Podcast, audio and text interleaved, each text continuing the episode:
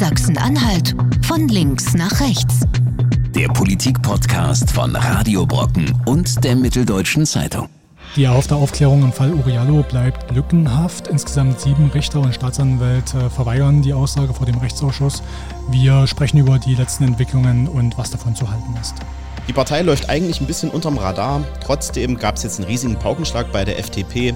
Der Landesvorsitzende, Spitzenkandidat für den Landtag und für den Bundestag, der räumt jetzt alle seine Ämter. Wie es jetzt weitergeht in der kleinsten Partei in Sachsen-Anhalt, heute bei Sachsen-Anhalt von links nach rechts. Seit Jahrzehnten klagen Anwohner über zwei Deponien in Sachsen-Anhalt, eine im Norden, eine im Süden des Landes. Jetzt will der Landtag herausfinden, warum eigentlich in all den Jahren nichts geschehen ist, um diese Probleme be beiseite zu räumen. Ein Untersuchungsausschuss soll das schaffen und die Frage ist, kriegt das überhaupt noch hin? In einem Jahr ist nämlich schon Landtagswahl. Es ist einer der größten Justizskandale, die die Bundesrepublik je erlebt hat. Ein Mann aus Sierra Leone verbrennt, während er in der Obhut der Polizei in Dessau ist. Das Ganze wurde nie richtig aufgeklärt. Es gab mehrere Gerichtsverfahren und trotzdem bleiben Fragen offen. Und jetzt beschäftigt sich der Landtag erneut mit diesem Fall. Aber so richtig Aufklärung ist da nicht reingekommen, wenn ich das richtig sehe. In dieser Woche gab es eine heiße Diskussion darum. Ihr habt das ja auch verfolgt. Habt ihr das Gefühl, wir kommen jetzt einen Schritt weiter oder es gibt eine große Blockade? Es gibt eine große Blockade. Also der Landtag hat ja zwei Sonderberater eingesetzt. Äh, das sind zwei Top-Juristen, die den Fall untersuchen sollen. Die sollen rausfinden, ob es damals Behördenfehler gab, also ob bei den Ermittlungen was schiefgelaufen ist. Die sollen jetzt nicht rausfinden, äh, was ist genau damals in der Verwahrungszelle passiert, sondern äh, hat die Polizei, haben Staatsanwälte, haben Richter Fehler gemacht. Ähm, die beiden Top-Juristen, die da beauftragt worden sind, das ist zum einen Jerzy Montag, der ist bekannt aus dem Bundestag, der saß da für die Grünen, der hat schon im NSU-Komplex ähm, einen großen Sonderbericht erstellt und der zweite ist Manfred Nötzl, Generalstaatsanwalt früher. Also zwei Top-Leute, die sollen die Sache untersuchen. Die haben alle Akten, die es gibt zu dem Fall, das sind sehr, sehr viele. Es gab zwei Prozesse, hast du ja schon angedeutet, ähm, untersucht und die haben damals auch den Auftrag bekommen, dazu noch Gespräche führen zu dürfen. Gespräche zum Beispiel mit Staatsanwälten und Richter und äh, diese Woche ist rausgekommen, dass zum einen das Justizministerium sagt, wir finden das äh, rechtlich schwierig, wir erlauben das auch nicht, ähm, dass mit Richtern und Staatsanwälten da Gespräche geführt werden. Ähm, und das Justizministerium hat aber angeboten, man kann das ja im Rechtsausschuss machen, so wie das normalerweise auch mhm. im Landtag gemacht wird. Äh, das war eine kurze Alternativvariante, die diese Woche im Raum stand und jetzt ist aber rausgekommen, nein, diese Richter und Staatsanwälte, die werden auch dort schweigen. Also die werden nicht hingehen, wenn es eine Sondersitzung geben wird und die werden nicht über ihre Arbeit damals berichten. Das dürfen die rechtlich, das lässt aber natürlich die Frage zu, warum wollen die nicht über ihre Arbeit von damals sprechen? Grundsätzlich müsste man nochmal sagen, diese Sonderberater waren ja sozusagen der letzte Versuch, überhaupt nochmal rauszufinden, was damals alles schiefgegangen ist in Dessau und anschließend auch bei der Aufklärung. Und äh, die Sonderberater sind ja ein Instrument des Ausschusses, des Rechtsausschusses des Landtages und in dem hatten sich eben damals die Regierungsparteien CDU, SPD und Grüne verständigt, diese beiden Leute zu holen, damit äh, die nochmal mit dem Blick von außen auf das Ganze drauf gucken können. Und äh, eigentlich waren ja diese Berater der Weg, um einen Untersuchungsausschuss zu vermeiden. Den wollte ja damals die linke Opposition, also die Linken, wollten auf jeden Fall einen Untersuchungsausschuss. Bei den Grünen gab es, glaube ich, auch Sympathien dafür. Und der Kompromiss war dann, na gut, dann holen wir eben jetzt die beiden Leute. Jetzt dürfen sie aber eben nicht das tun, was sie eigentlich machen sollten. Das ist die, die große Überraschung dieser Woche und das lässt Sachsen-Anhalt tatsächlich bundesweit jetzt in keinem guten Licht dastehen. Das Problem dabei ist, dass das total überraschend ist. Also damals in diesem Auftrag, das gibt es ja schwarz auf weiß, so wie das ein Landtag macht, der schreibt diesen Auftrag für die beiden Top-Juristen fest und da stand drinnen, die dürfen auch ergänzende Gespräche führen. Mhm. Und es gab bis jetzt keine Andeutung, dass das Justizministerium oder irgendjemand anderes da irgendwelche rechtlichen Probleme sieht. Ja. Mhm. Äh, ganz im Gegenteil. Da, damals 2018, als dieser Auftrag aufgeschrieben worden ist, ist das ja genau diskutiert worden. Was sollen die dürfen, was sollen die nicht dürfen? Und natürlich waren genau diese Gespräche, das war ein großer Diskussionspunkt. Ein zweiter war ja, dürfen die überhaupt die ganzen Akten bekommen? Da hat man sich damals dafür entschieden, ja, da gab es auch eine rechtliche Überprüfung sozusagen. Die Landtagsjuristen, die haben das sich angeguckt. Und damals hieß es auch, na klar, können die auch Gespräche führen. Jetzt ist die Situation so, ähm, dass es eine Verweigerung gibt auf Seiten dieser, dieser Richter und Staatsanwälte. Und äh, man fragt sich automatisch, haben die was zu verbergen? Wie, wie, schätzt du denn, Jan, eigentlich die Rolle der Justizministerin ein? Annemarie Keding ähm, hat ja in dieser Woche dem Landtag erklärt, warum es jetzt zu dieser Aufklärung, so wie sie geplant war, doch nicht kommen soll. Ähm, hast du das Gefühl, sie selber ist diejenige, die nicht möchte, dass die Richter und Staatsanwälte reden? und schiebt jetzt diejenigen nur vor? Oder ist es tatsächlich von den Betroffenen selber der, der Wunsch, dass sie eigentlich über Uriallo gar nicht reden wollen? Also wer da jetzt ganz ursprünglich diese Blockade aufgebaut hat, das weiß ich nicht. Ähm, wir sehen ja jetzt, dass diese Richter und Staatsanwälte das offensichtlich selber nicht wollen. Das haben sie am Telefon dem Justizstaatssekretär so gesagt, das ist bekannt. Ähm, Keding hat sich ja zumindest dieser dieser Sichtweise angeschlossen, dass die da nichts sagen müssen. Es läge schon in der Kraft der Ministerin zu sagen, ich möchte, dass hier alles auf den Tisch kommt und dass die jetzt sagen, wie es damals gewesen ist, dass die sozusagen mal nochmal ihre Arbeit erklären. Und dieses Signal hat äh, die Justizministerin nicht gesandt, nee, muss man sagen. Ne? Nee. Sie hat sich tatsächlich, ähm, sie hat das übernommen, was die Betroffenen selber sagen und hat jetzt nicht so einen Druck aufgebaut, wie ihn zum Beispiel ein anderer Minister ja gemacht, wie es gemacht hat, nämlich der Innenminister Holger Stahlknecht, der hat dafür gesorgt und auch nie einen Zweifel dran äh, gelassen, dass die Polizisten, ähm, für die er verantwortlich ist, äh, aussagen. Ja, völlige Transparenz hat er versprochen diese Woche. Und soweit ich weiß, äh, gibt es da auch von keiner Seite eine Beschwerde. Also die äh, Berater, ganz im Gegenteil, die waren diese Woche in Dessau. Mhm. Ähm, Yashi Montag hat sich zum Beispiel auch die Verwahrzelle von damals angeguckt. Ähm, das wird jetzt sozusagen in dem Fall in der Aufarbeitung jetzt nicht der große Schritt sein, der jetzt alles, aber da wird zumindest die Offenheit demonstriert und das ist im Justizministerium tatsächlich ganz, ganz anders gewesen diese mhm. Woche. Äh, also die Ministerin, die hätte schon die Kraft gehabt zu sagen, nee, ich möchte, dass hier keine Fragen offen bleiben. Also Du hast ja gerade gesagt, die Verwahrzelle an sich, die wird ja sowieso keinen großen, keine große Rolle mehr spielen. Wir können uns ja wahrscheinlich alle erinnern, es wurde ja mittlerweile zweimal die Zelle komplett nachgebaut. Es wurden ja da auch äh, umfangreiche Experimente. Ich glaube, es wurde sogar mit Schweinen experimentiert, ob, wie stark die Verbrennungen sind, ob die ähm, das, was da zu sehen war an dem Opfer, ob das auch zu dem passt, was erzählt wurde, ähm, wie er stark gefesselt war und ähm, wie er überhaupt sich selbst entzünden kann. Aber trotzdem, das ist ja auch immer noch ein großes Mysterium im Grunde genommen da man nicht so richtig weiß, wie lange er da alleine unbeaufsichtigt war, was im Hintergrund alles passiert ist. Das ist ja auch noch ein großer Streitpunkt bzw. unaufgeklärte Punkt äh, im Hintergrund. Das wäre ja so ein Punkt gewesen, den man in so einem Gespräch mit einem Sonderberater hätte klären können. Der leitende Oberstaatsanwalt Volker Bettmann in Dessau, der hat ja nach jahrelangen Ermittlungen gesagt, ich glaube jetzt doch, nachdem er es lange nicht dachte, ich glaube jetzt doch, dass Polizisten den umgebracht haben. Mhm. Uriallo, dass er getötet wurde. Ein ungeheuerlicher Vorwurf. Ne? Man ja. sagt das so locker, aber es, man muss sich das vorstellen. Ja? Ein, ein äh, Oberstaatsanwalt sagt, er hält es für wahrscheinlich, dass um äh, irgendeine Straftat zu vertuschen, Polizisten einen Mann, der gefesselt war, umgebracht haben, indem ja. sie ihn verbrannt haben oder sonst auf eine Art und Weise. Und äh, dieser Vorwurf steht eben nach wie vor im Raum. Es gibt Leute, die sind fest davon überzeugt, die sich auch nicht überzeugen lassen, äh, dass es anders gewesen sein könnte, sondern die sind überzeugt, dass der Mann umgebracht wurde. Es gibt und ja auch immer noch regelmäßig Demonstrationen in Magdeburg, in Dessau. Ähm, Im Grunde jedes Mal, wenn der Jahrestag dran ist, ähm, dann gibt es halt auch immer noch eine öffentliche ja, Aufmerksamkeit, die da geschaffen wird, damit dieser Mord, wie es heißt, ähm, nicht in Vergessenheit gerät. Also das ist halt auch immer noch sehr präsent. Hagen, das, was du sagst, ähm, dass der Staatsanwalt in Dessau glaubt, es war ein Mord. Demgegenüber steht ja noch die Staatsanwaltschaft Halle, die danach den Fall übernommen hat und mhm. die eben zu dem anderen Ergebnis gekommen ist, dass sie eben nicht äh, glaubt oder zumindest da keine so, so schwerwiegenden Indizien sieht, dass es, dass es ein Mord war. Also die kamen zu dem gegen, gegensätzlichen ähm, Fazit. Und genau das ist ja das, was in der Öffentlichkeit so viele Fragezeichen aufwirft. Warum kommt die eine Staatsanwaltschaft zu dem Ergebnis und die andere genau zum Gegenteil? Das hätte man durchaus in solchen Gesprächen der Sonderberater nochmal würdigen können. Das soll ja am Ende so sein, dass äh, Montag und Nötzl dann einen großen Abschlussbericht schreiben, der jetzt auch bald fertig sein soll. Ende August soll der stehen, ähm, in dem das nochmal gewürdigt wird. Da wird jetzt eine Lücke klaffen in diesem Bericht, äh, weil diese Gespräche nicht geführt werden das konterkariert tatsächlich das, was der Landtag damals wollte, nämlich dass es da tatsächlich eine Aufklärung äh, Aufarbeitung zumindest gibt. Es ist auch eine wichtige Bürde, muss man sagen, für die bevorstehende Karriere einer ganz wichtigen Juristin in Sachsen-Anhalt. Heike Geier, die künftige Generalstaatsanwältin, muss man annehmen, jedenfalls ist sie äh, vom Ministerpräsidenten genehmigt worden. Ähm, die war beteiligt. Die hat nämlich damals äh, verfügt, dass die äh, Ermittlungen endgültig eingestellt werden. Und ähm, die soll ja künftig die Chefin, die oberste Anklägerin sein in Sachsen-Anhalt. Und äh, ab sofort muss sie eben damit leben, dass, dass immer alle denken, das ist diejenige, die über ihre Rolle im Fall Uriallo nicht reden wollte. das ist, ähm, das ist kein guter Start für ihr Amt, wenn sie es denn bekommt und ähm, wird ihr wahrscheinlich äh, auf ewig nachhängen.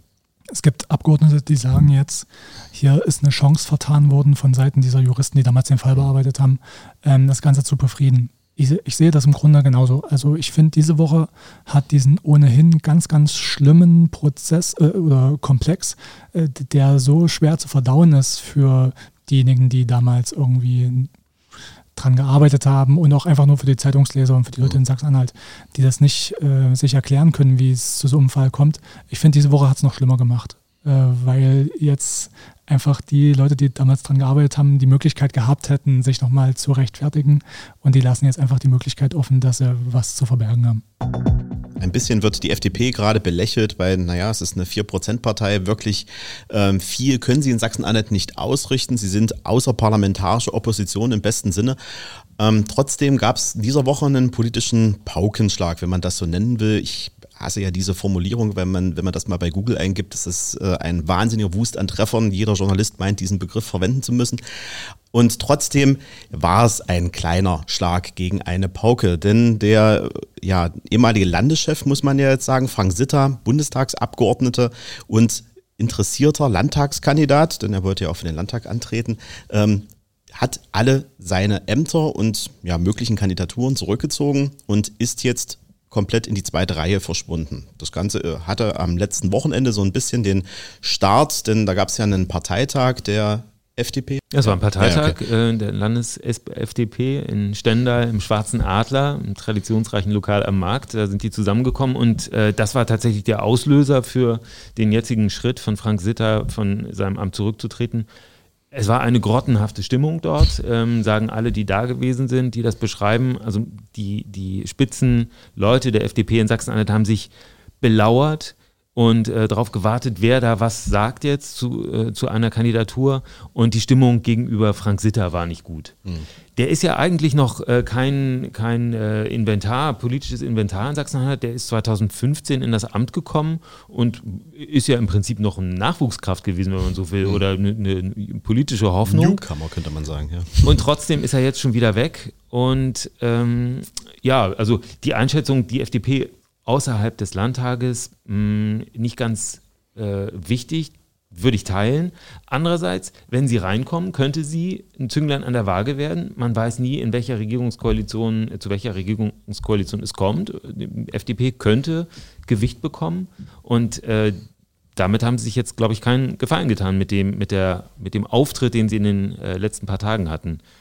Das sieht nicht gut aus, auf jeden Fall. Die lagen jetzt, weiß ich gar nicht jetzt ganz genau, bei 4, noch was in den letzten Umfragen. Und bei der letzten Landtagswahl hat es ja ganz, ganz knapp nicht gereicht. Da lagen sie bei 4,9. Ja, und jetzt gibt es ein Jahr vor der nächsten Wahl jetzt äh, diese Geschichte. Ähm, es gibt ja schon, gibt ja schon äh, Nachfolgerinnen sozusagen. Lars, hm. äh, sag, doch mal, sag doch mal, was wer da jetzt im, im Rennen ist. Das ist für die FDP in Sachsen-Anhalt eine relativ altbekannte. Lüdiger Hüskens, ähm, die hat es ja schon mal gemacht. Die war auch schon mal Spitzenkandidatin in Sachsen-Anhalt. Die ist auch in der Landesregierung schon mal zumindest in der dritten Reihe tätig gewesen. Sie war äh, eine Referentin im Wirtschaftsministerium und ist jetzt, wenn ich das richtig im Blick habe, ähm, die Geschäftsführung des Studentenwerks in Halle. Richtig, ja, sie, genau. wohnt in Magdeburg, ist Magdeburgerin mhm. und äh, pendelt aber zur Arbeit nach Halle. Mhm. Ja, in der Landesregierung würde ich jetzt nicht sagen, also ähm, sie, sie in der Landesverwaltung war ja. sie, da hat sie Erfahrung, in jedem Fall im Landtag ist sie gewesen über lange Jahre und sie ist auch diejenige, die in den vergangenen Jahren sich aus der außerparlamentarischen Opposition regelmäßig zu Wort gemeldet hat. Also mhm. wenn die FDP ähm, sich zu irgendeinem politischen Thema geäußert hat, dann war es sehr häufig Lydia Hüskens und weniger der Landesvorsitzende Frank Sitter, der im Bundestag ist und dort ähm, sehr viel Zeit verbracht hat. Offensichtlich zu viel Zeit, wie er jetzt selber einräumt. Ähm, der Vorwurf bei dem Parteitag war eben der, dass er sich zu wenig blicken lässt in den Kreisverbänden. Und äh, das hat er äh, im Prinzip auch nicht bestritten. Er hat ja da eine erstaunliche Karriere im Grunde hingelegt. Ist 2015 als Quereinsteiger im Grunde da äh, in Amt und Würden gekommen, war Spitzenkandidat bei der Landtagswahl. Wir haben gerade darüber gesprochen, hat ganz knapp nicht geklapp, äh, geklappt 2016. Und er ist aber dann in den Bundestag eingezogen, war weiterhin FDP-Landeschef in Sachsen-Anhalt und ist im Bundesvorstand äh, und in der Bundestagsfraktion ist er, glaube ich, Vizechef. Ist er Vizechef? Das ist eine steile Karriere, kann man so sagen. Er hat zum Abschied auch warme Worte vom äh, Bundesvorsitzenden äh, Lindner bekommen, äh, der ihm gedankt hat für seine Arbeit. Ähm, er war ein ungewöhnlicher Politiker, weil er nicht die übliche Politikerkarriere hat. Er hat einen Quereinstieg gehabt, er ist Unternehmer, der hat äh, so ein, so ein Veranstaltungsunternehmen ähm, gehabt. Das hat er in den letzten Jahren, glaube ich, nicht mehr richtig betreiben können. Ich glaube, das war nahezu stillgelegt, äh, weil er eben die Zeit nicht mehr hatte. Aber er ist tatsächlich ein Unternehmer, der versucht hat, in der Politik mal was zu reißen. Und dass er es jetzt nicht geschafft hat, ja, äh, wird sicherlich dazu führen, dass die sonst doch sehr einheitlichen Politikerkarrieren äh, zum Erfolg führen. Mhm. Aber was heißt denn das jetzt für die FDP? Wenn wir jetzt gucken, die Landtagswahl, die ist ja jetzt noch elf Monate ungefähr weg. Ähm, heißt das, die haben jetzt ein Personalproblem mal wieder, weil wenn sie Lüdiger Hüskens aufstellen, die ja schon altbekannt ist, ähm, heißt das ja nicht, dass da ein neuer Wind in die FDP und vielleicht auch eine neue Kraft hineinkommt, sondern das ist ja im Grunde alter Wein in neuen Schläuchen. Nicht mal das, also es ist alter Wein in alten Schläuchen. Also ja, also Frau Hüskens ist bekannt sicherlich. Sie haben jetzt mit dem äh, zweiten starken, der zweiten starken Person in der FDP natürlich ein junges Gesicht. Sie haben ähm, den Bundestagsabgeordneten Faber aus Stendal. Der möchte ja Spitzenkandidat werden für die Bundestagswahl und der wäre sozusagen das Pendant oder die Ergänzung zu, zur erfahrenen äh, Politikerin Hüskens, wäre er das junge Gesicht. Der hat sich auch schnell einen Ruf gemacht, ähm, ist Verteidigungspolitiker im Bundestag, ähm, glaube ich auch relativ aktiv. Und der könnte möglicherweise das ergänzen, was ansonsten an Aufbruchstimmung fehlt. Du fragst ja, ist es jetzt ein Riesenproblem für die Partei, wenn es jetzt so einen so Knatsch gab? Also gut ist es natürlich nicht, es, es, hilft nicht, aber andererseits bis zur Wahl ist es halt auch noch ein Jahr. Also ich glaube, das ist auch was, was man schnell vergessen kann. Und geklärt ist es ja jetzt, äh, wer antreten kann und wer nicht antritt.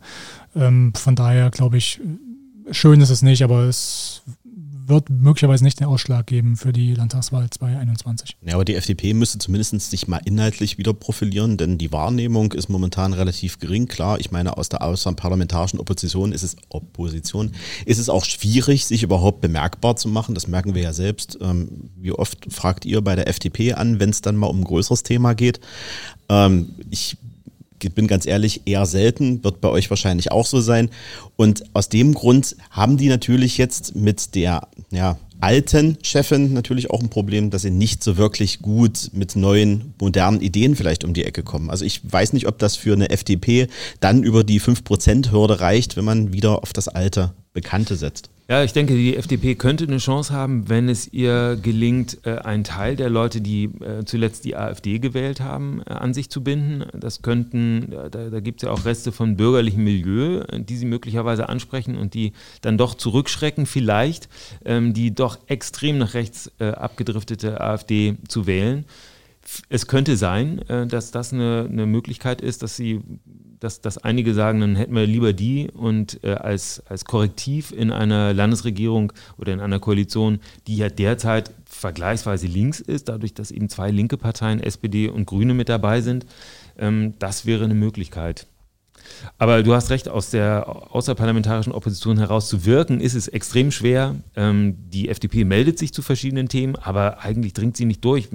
Denn wenn man jetzt ähm, bei irgendwelchen politischen Debatten die FDP befragt, dann müsste man auch die Freien Wähler befragen. Ne? Das kann, kann man alles machen, aber die Frage ist, was hat es für eine Relevanz? Also ich, eine von den, von den Wortmeldungen, die mir in Erinnerung geblieben sind, ist, dass die FDP als allererste gesagt hat, die Spitze von Lotto Sachsen-Anhalt muss gehen.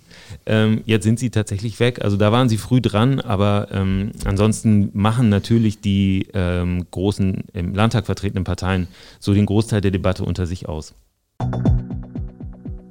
Auf den letzten Metern der Legislaturperiode gibt es nochmal einen Untersuchungsausschuss. Noch einen Untersuchungsausschuss, kann man sich fragen. Ja, der, es ist der sechste dieser Legislatur. Es geht um zwei skandalumwitterte Abfalldeponien im Land. Einmal in Teutschenthal bei Halle und einmal in Bruchau in der Altmark. In beiden Deponien soll illegal Abfall abgelagert worden sein, beziehungsweise es gibt den Verdacht, dass es da Behördenversagen gab, ähm, dass da Behörden nicht richtig hingeguckt haben und zwar über Jahre, sogar vielleicht Jahrzehnte hinweg. Deswegen hat die Linke jetzt ähm, ein Jahr vor, der, vor dem Ende der Legislaturperiode nochmal einen Untersuchungsausschuss beantragt und er ist auch eingesetzt worden mit Stimmen der AfD. Enthalten hat sich die Koalition. Äh, dafür gibt es im Grunde auch ähm, äh, Gründe, äh, warum die sich enthalten haben. Hagen, wie sinnvoll ist denn so ein Untersuchungsausschuss jetzt? Ja, um es klar zu sagen, es ist ein Wahnsinn, jetzt auf den letzten Metern des Landtages nochmal einen Untersuchungsausschuss anzufangen. Der Untersuchungsausschuss äh, die klassische Formulierung in der Presse, das schärfste Schwert des Parlaments. Also das wird dann gezückt, wenn man wirklich schwerwiegende Sachen aufklären will. Das ist hier Zweifel, ähm, zweifellos vorhanden. Es gibt diese, ähm, es gibt diese Vorwürfe, ähm, dass Behörden da ähm, nicht angemessen agiert haben und zugesehen haben, wie illegal Müll abgelagert wurde. Allerdings ist die Zeit einfach extrem kurz. Ja, wir haben nur noch ähm, Monate, elf Monate und natürlich in den letzten Monaten wird da auch nicht mehr viel passieren. Also die anderen Untersuchungsausschüsse, die es schon gibt, die werden in diesem Herbst zum Ende kommen und ihre Abschlussberichte vorlegen. Und äh, da muss der andere gerade erst anfangen. Eigentlich kann man sich nur, realistischerweise nur auf dem Arbeitsplan verabreden und, ähm, und dann sagen, wir müssen das in der nächsten Legislaturperiode äh, richtig gründlich machen, denn es geht um eine Zeit von 1990 bis heute. Und äh, wer so einen langen Zeitraum mit Akten und mit Personenbefragungen ähm, aufklären will, der braucht Zeit einfach. Und der Landtag ist jetzt schon absolut überlastet mit Untersuchungsausschüssen. Es gibt zurzeit sechs. Verständnisfrage. Ähm, ist es überhaupt möglich zu sagen, ich gebe jetzt der neuen Legislatur schon mal so einen Auftrag mit, die müssen den Untersuchungsausschuss weiterführen? Ja, rechtlich eigentlich überhaupt nicht. Das wäre jetzt nur ein, ein, Gentleman's Agreement, was man ab, äh, verabreden könnte. Also, dass alle Parteien sagen, wir haben hier ein Problem und äh, wir, wir schaffen es aber nicht. Wir müssen es dann im, in der neuen Amtszeit machen. Dann hätte man auch tatsächlich die Zeit. Also um das nochmal zu vergleichen, in den früheren Legislaturperioden gab es ein, zwei, auch mal drei Untersuchungsausschüsse gleichzeitig. Und jetzt gibt es sechs. Hm. Woran liegt es? Natürlich am, ähm, an einer neuen starken Oppositionsfraktion, an der AfD, die ähm, neu im Landtag ist seit 2016 und die natürlich dieses Instrument mit äh, Liebe, mit Vorliebe genommen hat, um, ähm, um Themen zu setzen. Das ist ihr gutes Recht, aber natürlich bei sechs äh, die, diese Ausschüsse, die brauchen ja auch Personal. Da mhm. müssen ja Abgeordnete drin sitzen, mitarbeiten, die müssen sich auch vorbereiten. Und das fällt mit, mit so einer inflationären äh, Zahl von Ausschüssen natürlich ähm, sehr schwer. Man könnte ja jetzt fragen, wenn ich ein Hörer wäre dieser Sendung, na, warum sprechen wir jetzt über den Untersuchungsausschuss? Das ist doch klein-klein im Landtag. Das Problem bei dem Ganzen ist, man erweckt, äh, man weckt da sehr hohe Erwartungen bei den Anwohnern. Die Anwohner in Teutschenthal und in Bruchau, die kämpfen ja seit Jahren dafür, dass da was passiert. Also in Bruchau geht es darum, das ist ja der sogenannte Silbersee, in den giftige Abfälle jahrelang Jahrzehnte im Grunde eingelagert wurden bis es dann 2012 äh, nicht mehr eingelagert wurde. Damals gab es auch schon die Vermutung, dass das undicht ist und dass da ins Grundwasser möglicherweise Gift sickert. Ähm, das könnte durchaus sein, hat jetzt ein Gutachten ergeben. Die Anwohner, die haben schon seit Jahren dafür gekämpft, da was, dass da was passiert. In Teutschenthal so ähnlich, noch nicht ganz so lange, aber mhm. so ähnlich. Also man In Teutschenthal im Prinzip nicht so, nicht so von den Ausmaßen, da geht es um unangenehme Gerüche, also wirklich üble Gerüche, aber ja. eben es besteht keine akute Gefahr für Grundwasser zum Beispiel. Genau. Anders als das in äh, Brüchau möglicherweise ist. Und da weckt man jetzt natürlich Erwartungen mit so einem Untersuchungsausschuss. Und was, glaube ich, kaum ein Wähler oder ein Leser der Zeitung oder ein Hörer am Radio dann abschätzen kann, ist, dass da jetzt im Grunde nichts passiert. Mhm. Also die müssen erstmal sich die Akten liefern lassen. Die Akten sind vielleicht im September oder im Oktober da. Dann sind das Meter, Kilometer, keine Ahnung. Also es ist sehr, sehr viel, was in 30 Jahren da aufgelaufen ist. Mhm. Das kann kein Mensch lesen. Aber dann macht doch dieser Untersuchungsausschuss, wenn man mal ganz ehrlich ist, überhaupt gar keinen Sinn. Er ist teuer, er kostet richtig viel Geld ähm, am Ende des Tages. Und zusätzlich bindet er natürlich richtig viel Kräfte. Das hast du ja auch schon gesagt. Weil wenn wir jetzt sechs Ausschüsse haben und wir gucken mal nicht auf die großen Parteien, die halt ganz viel äh, Personal haben, dass sie dann auf die Ausschüsse verteilen können, sondern ich denke da eher an eine SPD oder eine grüne Landtagsfraktion, die sind jetzt mittlerweile auch schon ein bisschen am personellen Limit. Äh, bei sechs Ausschüssen, da sitzt mindestens jeder in einem einem, wenn nicht gar schon in zwei drin. Und darunter leidet natürlich die Qualität. Ein Untersuchungsausschuss kann dann wirklich was bewegen, wenn da viele Leute motiviert mitarbeiten und auch gezielt Fragen stellen und Akten durchsuchen.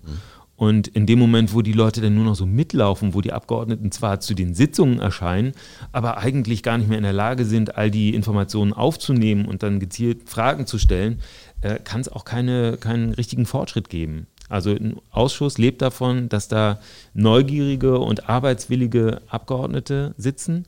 Und das dürfte bei diesem sechsten Ausschuss in dieser Legislaturperiode nicht mehr gewährleistet sein. Die ähm, Koalitionsfraktionen haben gesagt, sie enthalten sich.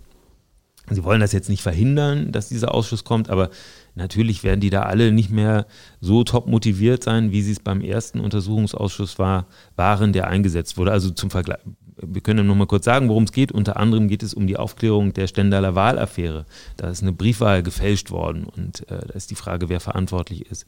Es geht auch um, äh, um Beraterverträge, sehr teure Beraterverträge, die abgeschlossen wurden und die noch aufgeklärt werden müssen. Es geht um eine Affäre um die Lottogesellschaft. All diese Sachen ähm, werden ja gleichzeitig jetzt bearbeitet und ähm, tja, äh, der Output wird nicht der gleiche sein, wie wenn man zwei hätte oder drei. Mal zur Einordnung, gestern im Landtag, als das, als das Thema in der Debatte äh, war, da sagte ein Abgeordneter, also normalerweise, wir haben jetzt Juli, im September, Oktober werden die Abschlussberichte erstellt in den Untersuchungsausschüssen. Hm. Da fangen die an. Ja. Ja, und du hast ja die Frage gestellt, warum machen sie es dann überhaupt? Also für die Linke, die das beantragt hat, ist es äh, natürlich eine Möglichkeit, ein, ein Thema äh, politisch voranzutreiben, also die Aufmerksamkeit auf ein Problem zu lenken. Für die AfD, die ja zugestimmt hat, ähm, war es, glaube ich, der wichtigste Antrieb, dass sie gemeinsam mit der Linken ja. äh, etwas erreicht haben. Es gab ja auch eine Pressemitteilung ja unmittelbar danach. Ähm, deutschlandweit ein historisches Ereignis, die erste gemeinschaftliche Arbeit zwischen AfD und Linken, so stand es in der Pressemitteilung drin. Ja. Ja, die Linke äh, ekelt sich, wenn sie das liest, ähm, äh, kann aber nichts machen im Prinzip, denn es war ihr Antrag, äh, diesen Ausschuss einzusetzen. Und die AfD freut sich, weil sie da diese Gemeinsamkeit demonstrieren kann, weil sie damit ähm, den, den Leuten auch signalisieren kann, die äh, Vorbehalte gegenüber der AfD sinken. Mhm. Im Landtag arbeitet man ja jetzt schon äh, zusammen. Äh, faktisch ist es natürlich ganz anders. Aber es, es wirkt so. Also wenn eben die linke und die rechte Opposition gleichzeitig die Hand heben, so wie es ja am Donnerstag eben der Fall gewesen ist, dann kann die AfD natürlich das auch vermarkten und kann sagen, ja, guck mal hier, wir als Opposition äh, gucken gemeinsam der Regierung auf die Finger. Das war sicherlich der, der entscheidende Antrieb bei der AfD. Und unser kleiner Untersuchungsausschuss, der tagt auch in der nächsten Woche wieder. Hier bei Sachsen-Anhalt. Von links nach rechts. Der Politik-Podcast von Radio Brocken und der Mitteldeutschen Zeitung. Jederzeit auf Audio Now und in der Radio Brocken App.